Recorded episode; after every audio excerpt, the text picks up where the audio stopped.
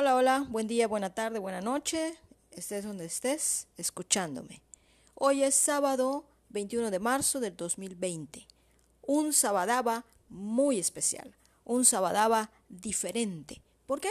Bueno, el coronavirus llegó a México, el coronavirus está en Yucatán, en Mérida, y se están tomando muchas medidas al respecto.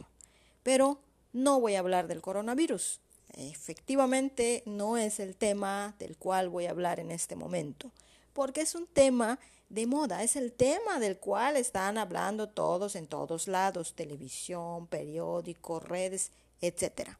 No, voy a hablar de una consecuencia del coronavirus, que es hoy teniendo la reunión mensual con mis amigas, hoy no se va a llevar a cabo no vamos a tener reunión, ya se canceló porque el coronavirus está aquí.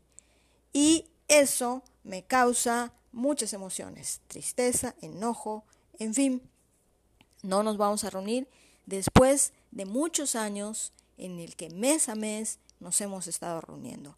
¿Y saben qué? Eso no me gusta. ¿Por qué? Porque es el momento en el cual disfruto de ellas disfruto del relajo que armamos, de las chelitas que tomamos, de la comidita que hacemos, y son tan padres, tan maravillosas estas reuniones, que un almuerzo se convierte en cena. Así es. Comenzamos comiendo y terminamos tomando el café. Pero ese tiempo en el cual convivimos, que es tan maravilloso, en el cual nos vemos a la cara, en el cual hablamos de tantos y tantos temas, es un momento gratificante, es un momento maravilloso.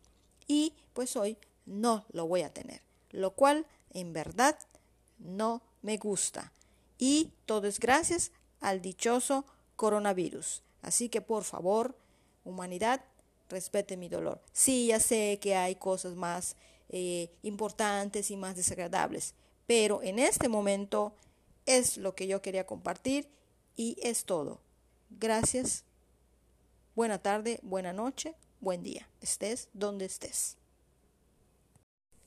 Hoy quiero comentar algo respecto a las críticas y el aceptarlas o no. Y esto está relacionado mucho con lo que se llama asertividad. Pero voy a hablar de la parte de la gente que todo critica y que uno o sea, la parte que es criticada, haga lo que haga, como lo haga, siempre recibirá una crítica. Luego entonces, ¿por qué preocuparse? Digo, si de todas maneras vas a ser criticado, pues entonces ¿de qué te preocupas? ¿no? Por supuesto también está que quien es criticado debe de valorar o de tener eso que se llama discernimiento de quién viene la crítica, ¿verdad? Porque si es una persona que sabe más, que es mejor, que tiene ciertas características que te pueden aportar, pues entonces es muy importante aceptarla. Pero cuando es alguien que ni siquiera ha construido nada, pues entonces se vuelve como que, mmm, como que, que, ¿por qué me criticas, no? O sea, eh, ¿de qué me tienes que enseñar? Esto es muy, muy, muy común muy común en muchos lados y con muchas personas. Luego entonces hay que ser muy seguros de lo que uno hace para que las críticas, si no son constructivas y si no vienen de las personas adecuadas, pues no te dañen. Y simple. Y es algo muy importante. Una persona positiva, una persona que quiere y que te quiere, te va a criticar constructivamente no destructivamente. Eso es algo muy importante que hay que tener en cuenta. Las personas que te quieren y que te quieren aportar te critican de manera constructiva, no destructiva. Y eso es un tip a seguir muy importante.